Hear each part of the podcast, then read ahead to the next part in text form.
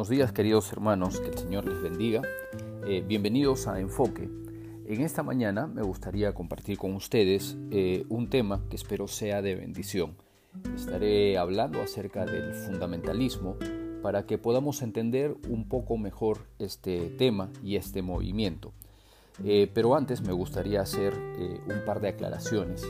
En primer lugar, entender que dentro del fundamentalismo hay muchos pastores que de verdad tienen un gran corazón ah, para el Señor y aman su obra y son grandes hombres de Dios que de verdad quieren hacer las cosas correctamente y servir al Señor. Lo mismo que muchos expositores o muchas personas referentes dentro de este movimiento también aman al Señor y creo que han sido de mucha bendición para el pueblo hispano y muchos de ellos lo siguen siendo a través de sus predicaciones, a través de sus mensajes, su vida, su testimonio, etc. Así es que el tema que voy a estar tocando durante unas semanas acerca de este tema no tiene que ver, hermanos, con la persona en general, no tiene que ver con las personas, su testimonio o la sinceridad de su amor, que como ya mencioné, creo firmemente que, que las hay y son gente que aman a Dios. Pasa por el tema de los efectos negativos o los efectos consecuentes, como ya más adelante voy a ir explicándolo claramente, los efectos negativos que pueden producirse dentro de una iglesia saludable. Pero hoy me gustaría enfocarme en en que podamos conocer un poco más acerca del fundamentalismo, es decir, de su historia. Así que vamos, voy a hacer breve, eh, un breve resumen acerca del fundamentalismo, de su origen, porque muchas veces podemos estar usando la palabra o, refiriéndonos frecuentemente a, este movimiento sin entender necesariamente qué es o cómo empezó o qué representa. O también podemos estar usando la misma palabra, pero en realidad diferente diccionario. Es decir, usamos la misma palabra, pero nos estamos refiriendo a conceptos totalmente dispuestos. Así es que hoy vamos a hablar acerca del de, eh, fundamentalismo, una breve historia acerca del fundamentalismo. El término fundamentalismo fue acuñado por primera vez por Curtis Lee en el periódico bautista El Vigilante Examinador el primero de julio de 1920 en la ciudad de Nueva York. Allí se propuso que se adopte eh, un nuevo nombre para diferenciar a las personas que aún creían y defendían los diferentes puntos de fe cristiana de aquellas personas, movimientos o iglesias que habían caído presa del liberalismo teológico de esa época. La propuesta tuvo bastante acogida y pronto eh, llegó a conglomerar o a representar una coalición de iglesias cristianas de diferentes denominaciones. Entre esta coalición también se encontraban iglesias bautistas, que unieron fuerzas para luchar contra el liberalismo teológico y el relativismo moral que estaba sacudiendo las iglesias después de la Primera Guerra Mundial. Fue así que surgieron grandes campañas para evitar que la evolución se enseñara en las escuelas, se predicó en contra de la evolución, así como todo aquello que socavaba la autoridad bíblica y las costumbres cristianas tradicionales en la vida pública norteamericana, principalmente, que es allí donde nació el término fundamentalismo eh, y también este movimiento. También se predicó y se enseñó muy duramente contra el marxismo, el comunismo, el catolicismo, el alcohol, el trabajo, eh, perdón, el tabaco, el baile, el juego de naipes, la asistencia al teatro, etc. Esos fueron algunos puntos que fortalecieron o, se centraron las prédicas o las enseñanzas de este movimiento. Ahora, hablando un poco acerca de los distintivos, tenemos que decir que los presbiterianos conservadores fueron los primeros que desarrollaron la estrategia de defender una lista de doctrinas fundamentales. Según la definición que fue dada en el Congreso Mundial de Fundamentalistas a comienzos de 1920, un, un fundamentalista es un creyente, nacido de nuevo, en el Señor Jesucristo, que considera la Biblia como única fuente inerrante, infalible eh, e ah, y verbalmente inspirada la palabra de Dios cree literalmente y espiritualmente en todo lo que la Biblia dice. Es por ello que rechaza el evolucionismo. Según esta declaración, un fundamentalista juzga todas las cosas a, la luz de las escrituras y es únicamente juzgado por las mismas. Cree en las verdades fundamentales de la fe cristiana histórica, de allí su nombre. Fundamentalista ah, se deriva de fundamentos que defendían los fundamentos bíblicos, es decir, la Trinidad, la encarnación, el nacimiento virginal de Cristo, su muerte vicaria, la resurrección corporal de Cristo, su ascensión al cielo y su segunda venida. También un fundamentalista es aquella persona que cree en el nuevo nacimiento mediante la regeneración espiritual de las personas a través del Espíritu Santo, la resurrección de los hijos de Dios para vida eterna y de los impíos para su juicio final y el castigo eterno en el infierno. Ah, también procura la fidelidad práctica de la fe cristiana en la vida cotidiana, en el trabajo, en la familia y la, y la sociedad, y el empeño en predicarla a toda criatura, de palabra y con el ejemplo. Esto en esencia fue la lista que caracterizaba a los fundamentalistas, o dicho de otra manera, el caballo de batalla con el cual ellos se enfrentaban al liberalismo teológico, que estaba intentando corroer las bases fundamentales, valga la redundancia, o las bases doctrinales sobre las cuales descansa el cristianismo. Fue así que eh, bajo, esta, bajo estos fundamentos surgió el fundamentalismo. Ahora, ¿cómo se desarrolló a lo largo de la historia?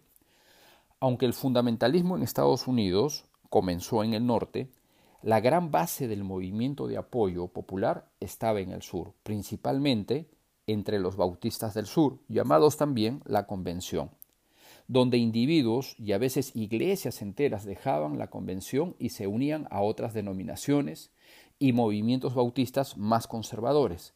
Es allí donde surgen los bautistas independientes, nosotros. Lo que comenzó como una coalición de iglesias frente al liberalismo teológico en 1920 empezó a dividirse para la década de 1940 en dos grandes grupos. Antes de continuar, me gustaría ah, recalcar que tengamos claro cuál fue el propósito, cuál fue el frente de batalla que inició el, el, el fundamentalismo. El fundamentalismo nació, vuelvo a repetir, en 1920, pero nació como un frente de batalla en contra del liberalismo teológico, es decir, las bases eran doctrinales, la lucha era doctrinal. Ahora, esta coalición de fundamentalistas no estaba conformada únicamente por bautistas, era una coalición de iglesias de diferentes denominaciones que se había unido para defender las verdades bíblicas, las verdades cristianas. Pero como mencioné, para 1940 empieza a dividirse, empieza a segmentarse. Uno de los principales grupos de los fundamentalistas, de los llamados fundamentalistas, eh, moderó su militancia y trató de mantener contacto con las denominaciones principales. Estos fueron dirigidos por algunos predicadores eh, conocidos en esa época, quienes al principio se denominaron a sí mismos neoevangélicos, pero para fines de la década de los, de los 50 pasaron a llamarse simplemente evangélicos. Su asociación de este grupo, es decir, de los evangélicos o neoevangélicos, su asociación con Billy Graham, señaló el crecimiento de esta facción del fundamentalismo. Entonces, el primer grupo que sale, o el fundamentalismo va a terminar dividiéndose en dos grupos. El primero de ellos termina siendo el grupo evangélico. El grupo evangélico va a tener una postura un tanto más moderado, mejor dicho, va a moderar su postura y de allí va a surgir también Billy Graham. Y Billy Graham le va a dar un impulso y van a ser muy conocidos y este grupo de los fundamentalistas que salió de la raíz fundamentalista va a desarrollarse y van a crecer ampliamente. Frente a este redireccionamiento de este grupo de los evangélicos, va a surgir otro grupo, otro grupo uh, separatista. Y quienes van a ser sus principales promotores de este grupo va a ser John Rice y Bob Jones. Ellos afirmaban que a diferencia del otro grupo, ellos eran los únicos fundamentalistas verdaderos. Así, para 1960, en Estados, en Estados Unidos encontramos dos grandes grupos que surgieron del fundamentalismo. Los fundamentalistas, propiamente dicho, y los evangélicos, que era un grupo más amplio que incluía a fundamentalistas cristianos de diferentes denominaciones que también creían la Biblia. El fundamentalismo separatista siguió creciendo, aunque probablemente nunca influyó más del 10% de los 40 a 50 millones de evangélicos que se estima que había en Estados Unidos en la década del 70 y del 80. Pero en la década de 1980, especialmente con el surgimiento de la mayoría moral, esta era una organización política de orientación ultraconservadora fundamentalista cristiana, y fue fundada por el pastor evangelista Jerry Fowell en 1979. Pero va a estar estrechamente, esta organización va a estar estrechamente vinculada con el Partido Republicano aquí en Estados Unidos. Es decir, entró a tallar en el tema de la política y se va a identificar con los valores morales religiosos, familiares tradicionales y van a ser expresados a través del nacionalismo y la derecha política a raíz de este movimiento, de este impulso de la mayoría moral, como se autodenominaron, eh, el fundamentalismo va a alcanzar prominencia, una nueva prominencia, tal como lo había tenido en la década de los 20. La política fundamentalista ahora incluía un fuerte apoyo para Israel, ah, ya que eso era importante para dentro de la interpretación del dispensacionalismo de la profecía. Es decir, para la década de los 80 en adelante, el fundamentalismo, principalmente aquí en Estados Unidos, que es de donde surge, va a tomar una ruta más eh, política, o mejor dicho, se va a terminar asociando con la política, se va a ligar con la política estrechamente con el Partido Republicano. Recordemos que aquí en Estados Unidos eh, hay dos partidos, ¿no? los más conocidos, la línea el Partido Demócrata y el Partido Republicano. Y el Partido Republicano, eh, gracias a este tipo de, de, se termina denominando o relacionando más con el cristianismo, pero en realidad no tiene, no, o, por lo menos no debe de tener bíblicamente este tipo de identificación. Pero bueno, de eso podemos hablar más adelante en otro momento. Ahora, el fundamentalismo en la actualidad. Recordemos, a diferencia de sus inicios, el fundamentalismo embanderó la defensa doctrinal.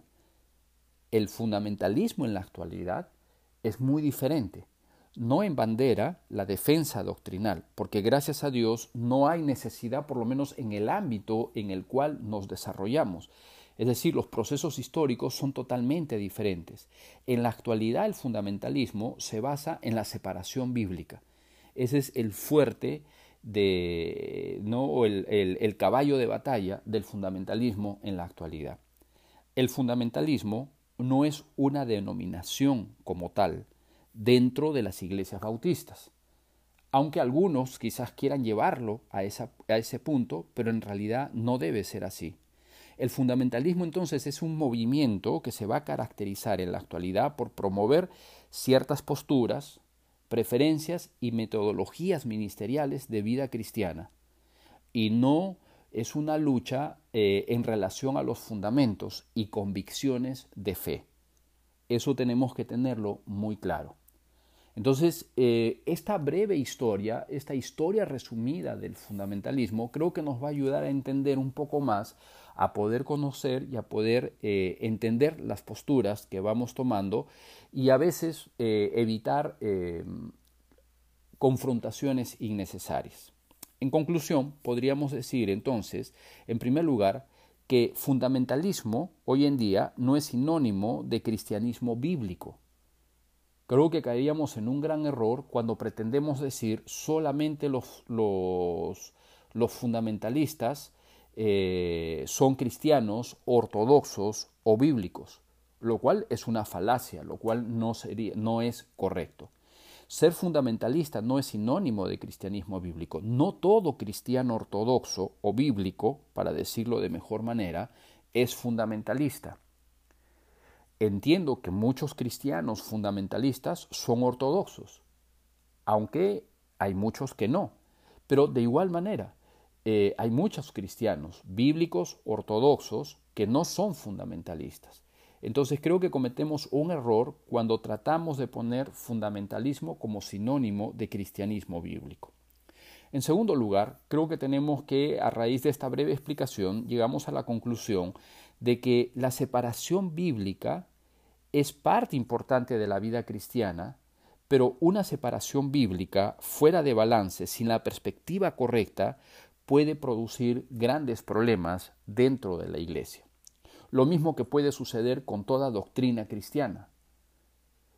No solamente, y acá llegamos a otro punto, no solamente los fundamentalistas predican separación bíblica.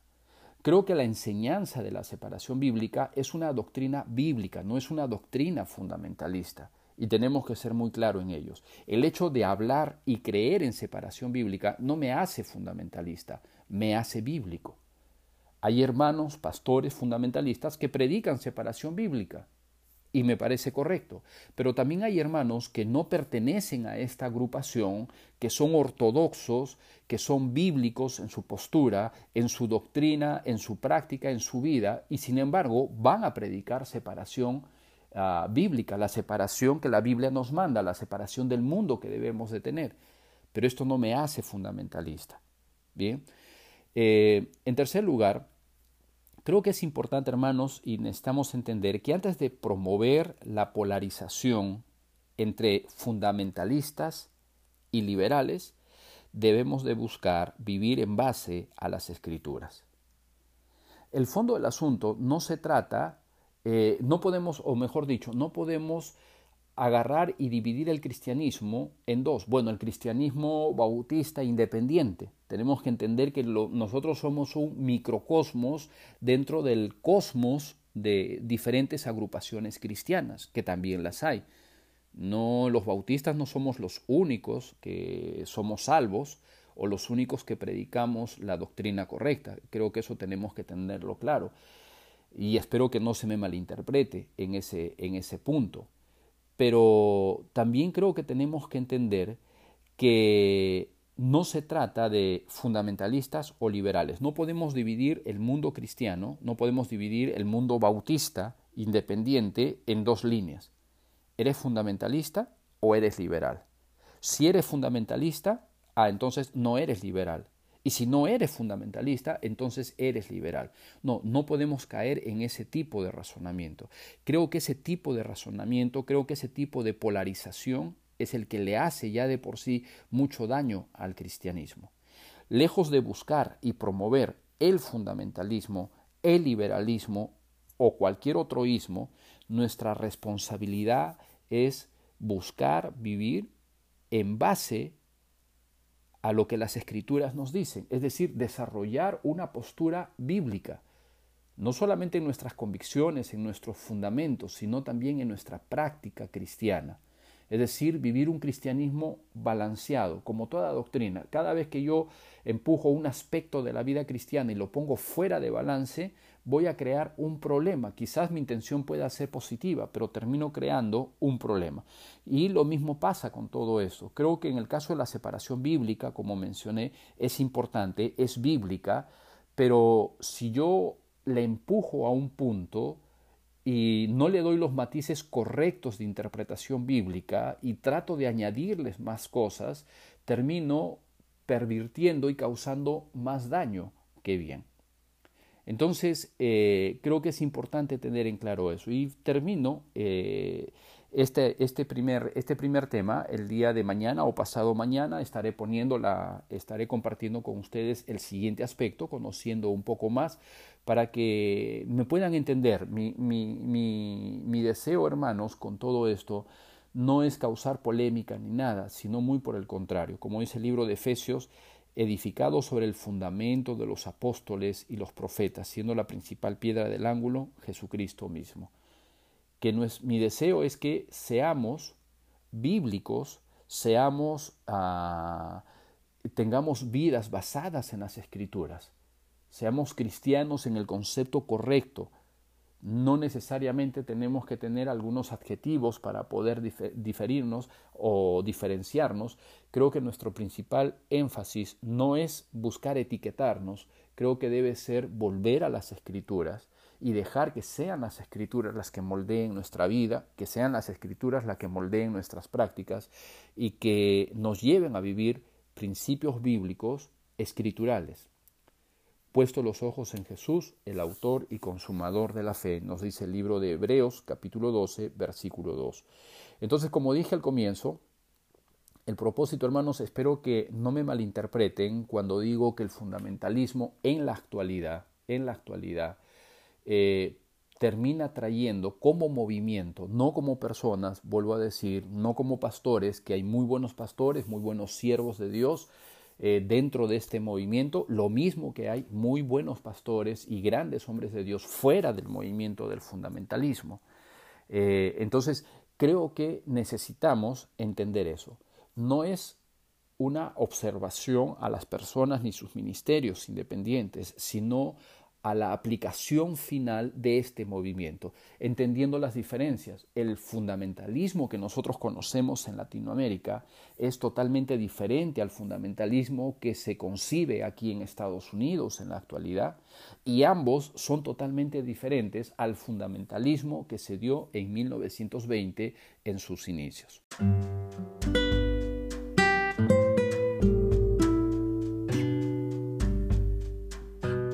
Bueno hermanos, que el Señor les bendiga. Ha sido una bendición compartir este tiempo con ustedes y pronto estaré enviando entonces la siguiente, eh, eh, compartiendo con ustedes el podcast con la siguiente, eh, el siguiente tema, hablando acerca del fundamentalismo. Que el Señor les bendiga. Gracias.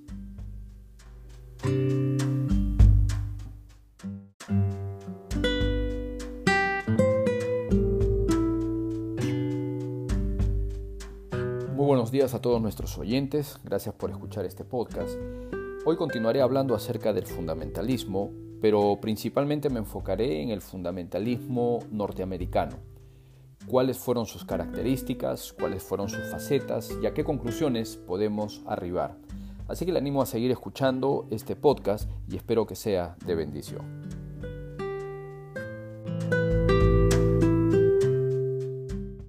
Al hablar del fundamentalismo estadounidense tendríamos que decir que este no ha sido estático ni monolítico, muy por el contrario, ha sido un movimiento de grandes cambios, graduales pero constantes. El fundamentalismo en Estados Unidos se puede entender mejor a través de cuatro periodos distintos o fases. La primera de ellas es llamada la fase inicial y va de 1893 a 1919. Los inicios del siglo XX fueron caracterizados por grandes periodos de cambio. Los cristianos se vieron obligados a enfrentar el surgimiento del modernismo, el darwinismo, la crítica bíblica alemana y el evangelio social, que va a afectar a las iglesias conservadoras de la época, y para ello fueron tomando algunas precauciones. Por ejemplo, la Iglesia Presbiteriana en Estados Unidos estableció un credo de cinco puntos para medir la ortodoxia de los candidatos ministeriales. Ya en 1917, William Riley expresó una preocupación por el modernismo en las iglesias bautistas del norte. Sin embargo, esta no va a ser la característica principal en esta época. En 1910 se publican Los Fundamentos, que fue una colección de 12 volúmenes de ensayos teológicos dedicados a proporcionar un testimonio de lo que los autores creían que eran los principales fundamentos de fe y representaban el consenso de pensamiento de las denominaciones existentes en Estados Unidos. Tendríamos que decir también que esta época no se podría calificar como una época del fundamentalismo como tal, ya que fue más un intento de parte de las denominaciones cristianas para abordar la creciente ola de modernismo teológico que ya estaba influyendo a las denominaciones. La segunda fase, o la fase militante, es agrupada entre los años de 1919 a 1940. A medida que la marea del modernismo comenzó a establecer una cabeza de playa en los seminarios teológicos de Estados Unidos conservadores, estos se opusieron cada vez más a la nueva ola teológica. y no dudaron en manifestar su disgusto y pasaron de una actitud tolerante a una actitud militante y antimodernista. Recordemos que el sentimiento antialemán en esta época va a ser bastante fuerte como consecuencia de la Primera Guerra Mundial. El enemigo de, la guerra, de, de esta guerra fue Alemania. La meca del liberalismo teológico y la crítica bíblica superior fueron alemanes. Por lo tanto, muchos evangélicos conservadores comenzaron a asociar el carácter destructivo de la maquinaria de guerra alemana con la naturaleza destructiva de la teología liberal sobre la, la ortodoxia tradicional. Entonces, esto va a generar un fuerte rechazo y va a generar también el lanzamiento de una coalición antimodernista, militante, incondicional, que sí se puede etiquetar claramente como fundamentalista. Como ya expresé en el capítulo anterior, Curtis Lee, un bautista, editor del periódico El Vigilante, fue el primero en acuñar esta frase en 1920. Literalmente, él sugirió lo siguiente, que aquellos que todavía se aferraran a los grandes fundamentos y que pretenden luchar en la batalla real por los fundamentos se denominen fundamentalistas. Es así que aparece por primera vez este término dentro de la escena. La tercera fase abarca de 1941 a 1960 y es la fase o periodo divisivo. A medida que el fundamentalismo se acercaba a 1940, surgió dos enfoques dentro de los fundamentalistas en relación al modernismo. El primero de ellos va a ser con lo que conocemos hoy en día o terminó formándose como el grupo evangélico. Ellos buscaron desarrollar una organización nacional con base amplia de miembros y tuvieron una actitud más abierta y tolerante hacia las iglesias afiliadas en el Consejo Federal de Iglesias Cristianas Modernistas. Por otro lado, dentro del grupo de los fundamentalistas eh, va a surgir entonces el grupo separatista, que continuó defendiendo el núcleo de doctrina fundamental. El punto de quiebre se va a dar en realidad en 1957, cuando Billy Graham, fuertemente apoyado por los separatistas y no separatistas por igual, no se opuso abiertamente al modernismo en la cruzada que se dio en Nueva York. Por lo tanto, John Rice lo retiró de la junta editorial colaboradora de su periódico, La Espada del Señor, y los fundamentalistas se organizaron contra él. Por lo tanto, para mediados de 1950, los herederos del fundamentalismo antimodernista de la segunda fase se dividieron en dos grupos, los evangélicos y los separatistas, que se autodenominaron a sí mismos como continuadores de la línea histórica del fundamentalismo militante y antimodernista, pero lo van a hacer con un nuevo énfasis, la separación eclesiástica.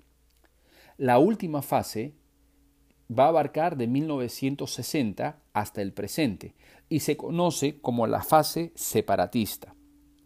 Ahora recordemos, estamos analizando el fundamentalismo norteamericano y este fundamentalismo de la cuarta fase en Estados Unidos va a manifestar claramente las siguientes actitudes o se va a caracterizar por las siguientes actitudes.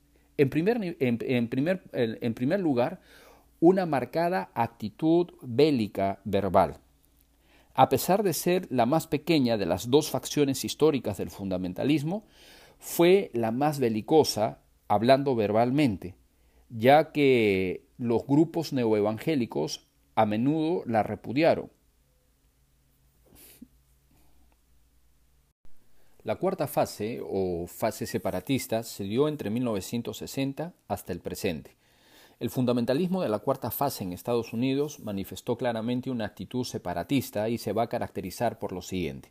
En primer lugar, una marcada actitud bélica verbal. A pesar de ser la más pequeña de las dos facciones históricas del fundamentalismo, fue también la más verbalmente belicosa que sus precursores de la segunda fase. Los neoevangélicos a menudo repudiaron el término fundamentalista, y los fundamentalistas hicieron lo mismo con el apodo neoevangélico. Mientras que algunos neoevangélicos o evangélicos hicieron todo lo posible para tolerar a sus descontentos hermanos, los fundamentalistas se opusieron abiertamente a ellos y trataron el mismo término como una etiqueta para adherir a cualquiera que en sus filas no se separó completamente de la apostasía. En segundo lugar, el fundamentalismo separatista de la cuarta fase promovió un fuerte movimiento de santidad personal. Esta santidad implica una separación completa del mal, que los fundamentalistas ah, incluyen o le llaman ah, diversiones mundanas.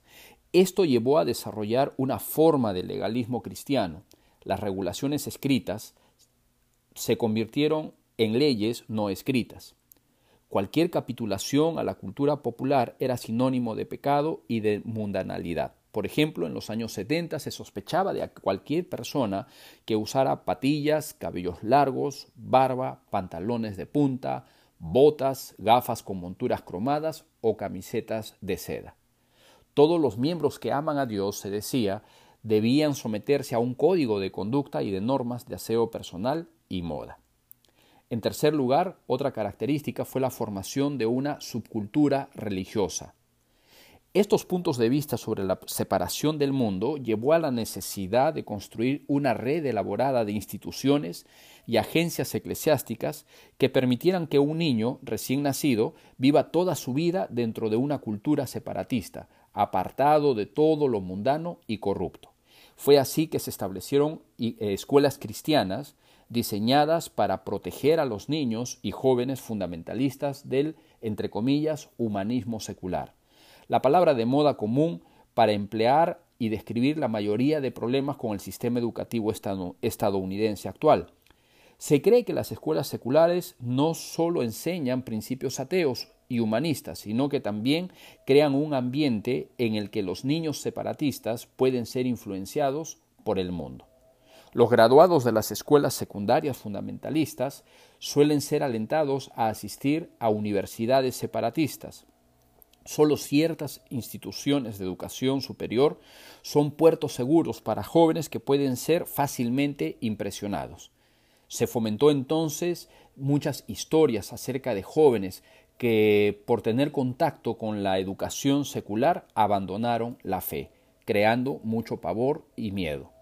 La mayoría de las universidades fundamentalistas enseñaban o enseñan temas tradicionales combinados con una perspectiva separatista del mundo.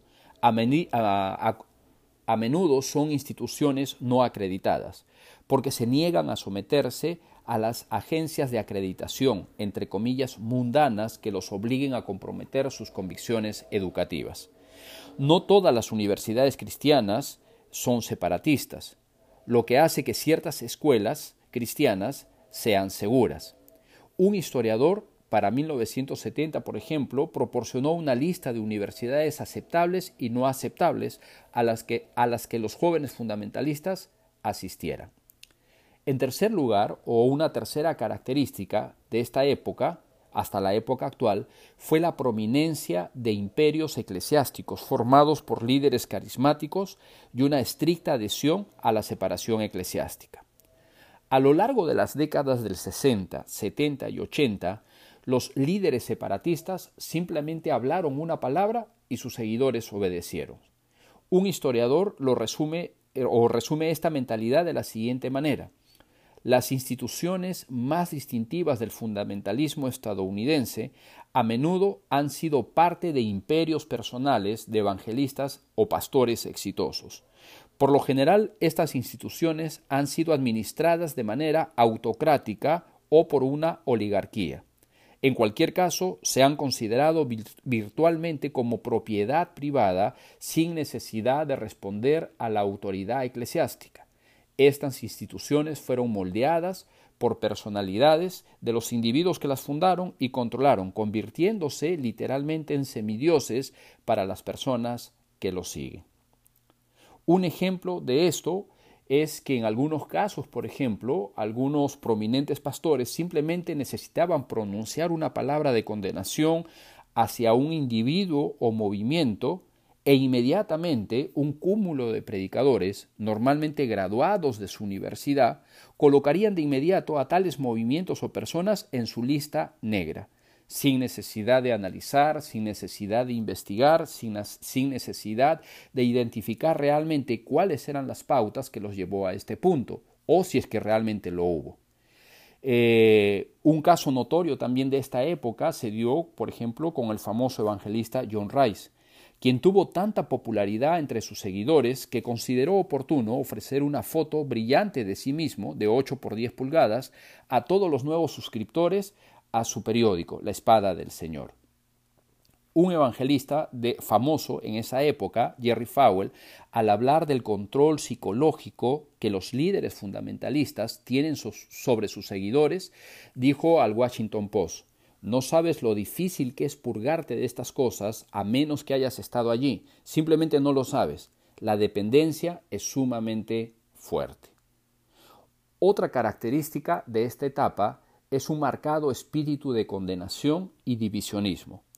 La visión fundamentalista de la separación, junto con el impulso orientado a la personalidad de estos grandes imperios cristianos, a medida han llevado la división entre, entre los fundamentalistas de hoy, lo que una vez se consideró una coalición unificada contra el neoevangelismo y Billy Graham se ha fragmentado en una guerra civil fundamentalista. Durante gran parte de estos años, los años 70, 80 hasta la actualidad, los fundamentalistas tomaron la espada de la separación y la volvieron contra ellos, acusándose constantemente unos a otros de ser blandos en el tema de la separación. Así e, es así que encontramos la lucha entre los más prominentes líderes del movimiento fundamentalista actual luchando unos contra otros y acusándose mutuamente.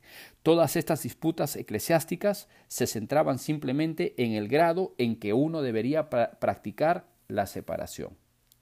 En conclusión, después de analizar todas estas, estas características, que simplemente son datos históricos que ustedes también los pueden encontrar, llegamos a las siguientes conclusiones. En primer lugar, el enfoque fundamentalista de fines del siglo XIX y comienzos del siglo XX no era el mismo del enfoque del fundamentalismo de los ochentas hasta la actualidad.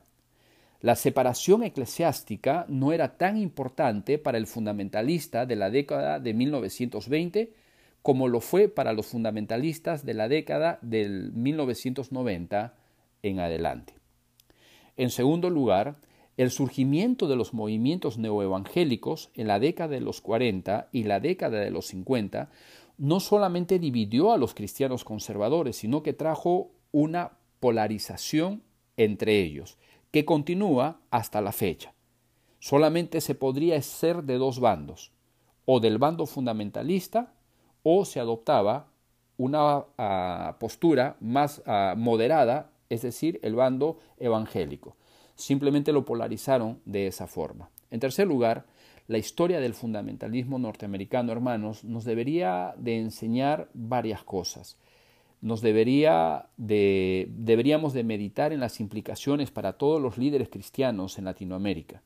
Debemos ser conscientes de que esta es la historia del fundamentalismo, ah, norteamericano, no la historia de Latinoamérica. Así que debemos ser conscientes de nuestra realidad y no simplemente buscar perpetuar una herencia y lucha que no es la nuestra. Recordemos, ser fundamentalista no es sinónimo de ser bíblico ni de ser ortodoxo. Dos, la separación bíblica, hermanos, no es de exclusividad del fundamentalismo. No debemos de pensar que solamente el fundamentalismo empuja a esta verdad. Esta es una verdad bíblica, sin duda. Debemos de predicarla, debemos de creerla, debemos de vivirla, pero es una verdad bíblica, no es una verdad fundamentalista.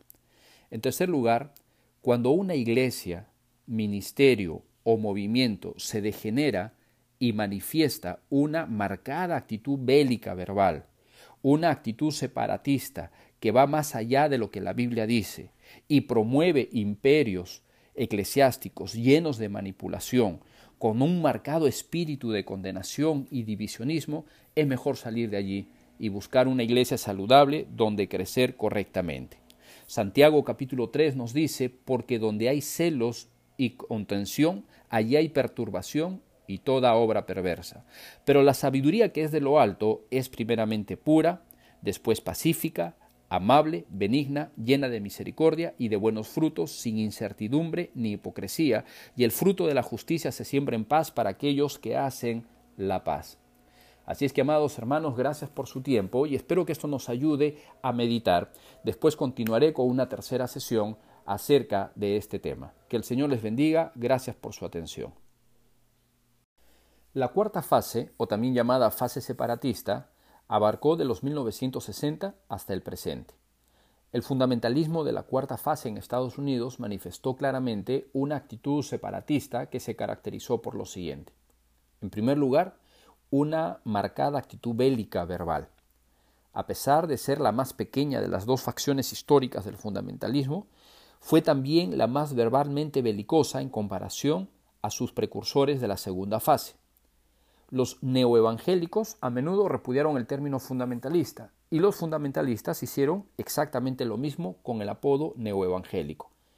Mientras que algunos evangélicos hicieron todo lo posible para tolerar a sus descontentos hermanos, los fundamentalistas se opusieron abiertamente a ellos y trataron el término como una etiqueta para adherir a cualquiera que en sus filas no se separó completamente de lo que ellos llamaron la apostasía. La segunda característica fue que el fundamentalismo separatista de la cuarta fase promovió un fuerte movimiento de santidad personal hacia todo aquello que ellos consideraron diversiones mundanas, como jugar a las cartas, bailar, asistir al cine, beber, etc. Esto llevó a desarrollar una forma de legalismo cristiano. Las regulaciones estrictas se convirtieron en leyes no escritas. Esto llevó a que cualquier capitulación a la cultura popular era sinónimo de pecado y de mundanalidad. A lo largo, por ejemplo, de los años 70 se sospechaba de cualquier persona que usara patillas, cabello largo, barba, pantalones de punta, botas, gafas con monturas cromadas o camisetas de seda. Todos los miembros que amaban a Dios decían debían someterse a los códigos de conducta y las normas de aseo personal y de moda. En tercer lugar, se caracterizó esta cuarta fase por la formación de una subcultura religiosa.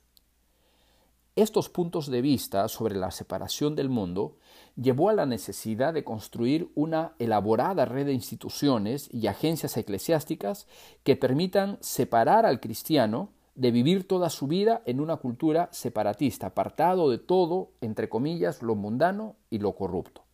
Fue así que se establecieron escuelas cristianas, diseñadas para proteger a los niños y a los jóvenes fundamentalistas de lo que ellos llamaron o de lo que se llama el humanismo secular, palabra con la cual ellos se referían a todo el sistema educativo estadounidense actual.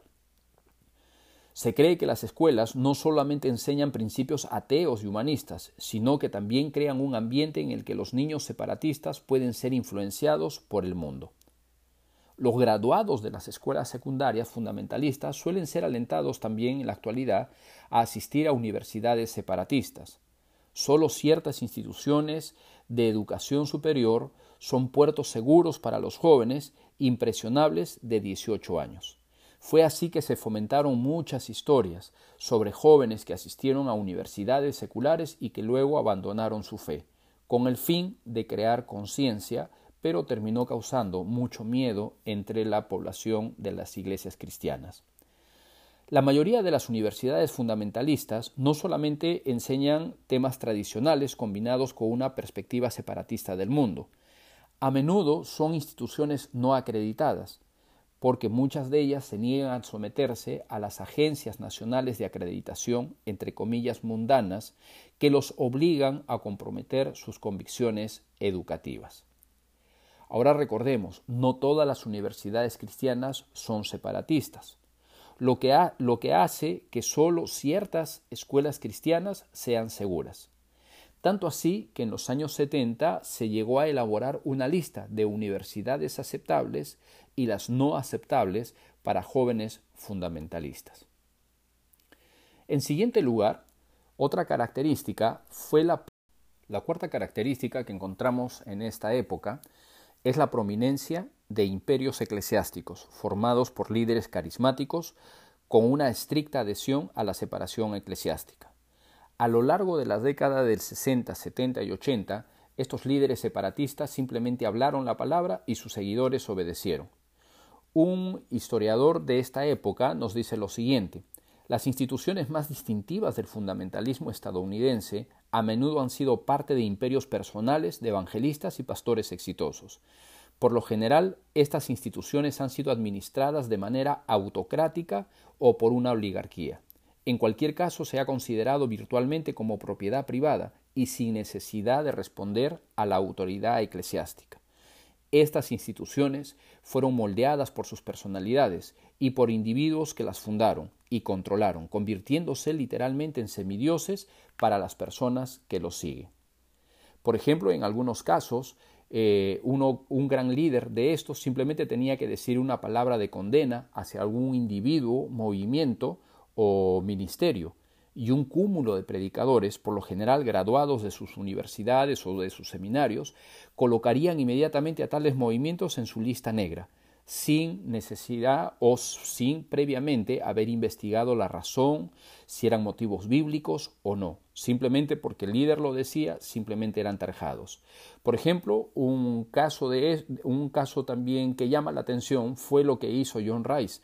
Tuvo tanta popularidad entre, entre sus seguidores que consideró oportuno, por ejemplo, ofrecer una foto brillante de sí misma de 8 por 10 pulgadas a todos sus nuevos suscriptores a la espada del Señor. Fowell, un famoso evangelista de la época, al hablar del control psicológico de los líderes fundamentalistas sobre sus congregaciones, dijo lo siguiente al Washington Post No sabes lo difícil que es purgarte de estas cosas a menos que hayas estado allí. Simplemente no lo sabes. La dependencia es sumamente fuerte. Una quinta característica de esta época fue un marcado espíritu de condenación y divisionismo. La visión fundamentalista de la separación, junto con el impulso orientado a la personalidad de estos grandes imperios cristianos, a menudo llevaron a una división entre fundamentalistas. Lo que una vez fue una gran coalición unificada contra el neoevangelismo y Billy Graham, se fragmentó en una guerra civil fundamentalista. Durante gran parte de los años 70 y 80, los fundamentalistas en Estados Unidos tomaron la espada de la separación y la volvieron contra ellos, acusando constantemente a unos y otros de ser blandos en el tema de la separación. Es así que encontramos a los líderes más prominentes peleando constantemente entre ellos, y todas estas disputas eclesiásticas se centraron en el grado en que uno debería de practicar la separación. Estas fueron las características más llamativas de esta época. Entonces, en conclusión, podríamos decir lo siguiente. En primer lugar, que el enfoque fundamentalista de fines del siglo XIX y comienzos del siglo XX no fue el mismo enfoque de los fundamentalistas de los ochentas, ya que la separación eclesiástica no era tan importante para los fundamentalistas de la década de los 1920 como, el para, como lo fue para el fundamentalista de la década de los 90 en adelante. El tema de separación o el tema de lucha para los fundamentalistas del siglo XIX y XX fue más el tema doctrinal que la separación bíblica. Una segunda conclusión a la cual podemos arribar es que el surgimiento del movimiento neoevangélico en la década de los 40 y los 50 no solamente dividió a los cristianos conservadores, sino que trajo una clara polarización, a tal punto que simplemente se podía decir de dos bandos. O se levantaba la bandera del fundamentalismo, o se levantaba o se aportaba o se ponía una postura o se ubicaba uno en una postura con los neoevangélicos o evangélicos. No había más opciones. O se era fundamentalista o se era evangélico. Otra tercera conclusión, y creo que es una de las conclusiones que tenemos que meditar bastante, es que lo que he relatado en este, en este tiempo es la historia del fundamentalismo norteamericano. Yo sé que podemos identificar muchas similitudes con el fundamentalismo que conocemos en Latinoamérica, pero esta es la historia del fundamentalismo norteamericano. Y esto nos debe llevar a poder meditar y sacar implicaciones para todos los líderes eh, cristianos en Latinoamérica. Debemos ser conscientes de nuestra realidad. Obviamente nuestra realidad no es la misma que la norteamericana, por lo tanto, no debemos buscar perpetuar una herencia y una lucha que no es nuestra. Por lo tanto, debemos de recordar, que ser fundamentalista, hermanos, no es sinónimo de ser bíblico ni de ser ortodoxo. Eso debemos de tenerlo muy claro. La separación bíblica no es exclusividad del fundamentalismo. Nosotros debemos entender que la separación bíblica es justamente una doctrina bíblica, no fundamentalista, y por lo tanto debemos de predicarla, debemos de creerla y debemos de vivirla. Cuando en una iglesia, ministerio o movimiento se degenera y se manifiesta una marcada actitud bélica verbal, una actitud separatista más allá de lo que la Biblia dice, y se promueven imperios eclesiásticos llenos de manipulación, con un marcado espíritu de condenación y divisionismo, tenemos que ser conscientes que es mejor salir de ese grupo peligroso y buscar una iglesia saludable en la cual podamos crecer. Termino citando a Santiago capítulo 3 versículo 16 donde nos dice, porque donde hay celos y contención, allí hay perturbación y toda obra perversa. Pero la sabiduría que es de lo alto primeramente es pura, después pacífica, amable, benigna, llena de misericordia y de buenos frutos, sin incertidumbre ni hipocresía. Y el fruto de justicia se siembra en paz para aquellos que hacen la paz. Espero, hermanos, que este, que este podcast nos haya, o este tiempo nos haya ayudado, sobre todo para poder meditar y poder sacar conclusiones beneficiosas para nuestra vida y para nuestros ministerios. Que el Señor les bendiga.